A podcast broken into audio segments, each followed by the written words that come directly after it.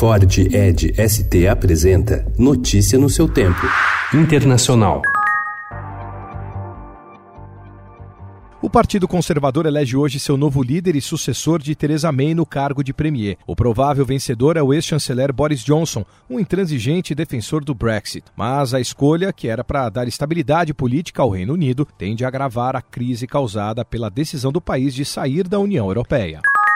Ventos fortes agravaram ontem os incêndios florestais no centro de Portugal. Mais de mil bombeiros combatiam ontem o fogo que forçou a retirada de moradores de vários vilarejos. De acordo com autoridades portuguesas, 33 pessoas ficaram feridas, uma delas em estado grave. A Agência de Proteção Civil de Portugal disse que algumas casas foram destruídas pelas chamas. Ao todo, cerca de 9 mil hectares estão em chamas.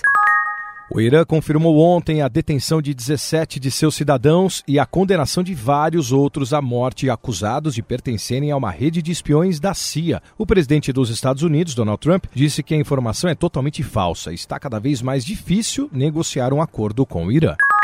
Ainda falando sobre Donald Trump, o presidente dos Estados Unidos publicou ontem uma medida para acelerar as deportações de imigrantes ilegais. A partir de hoje, agentes federais podem prender e deportar imigrantes ilegais que não tenham como provar que estão no país por mais de dois anos. Eles não terão direito a uma audiência judicial.